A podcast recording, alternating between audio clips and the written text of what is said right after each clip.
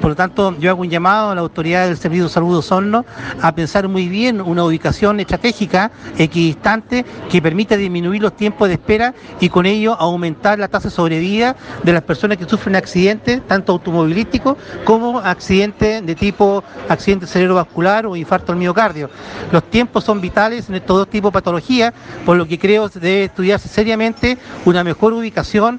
eh, para con ello ayudar a salvar vidas, que es lo que importa en estos, en estos casos y en estos hechos.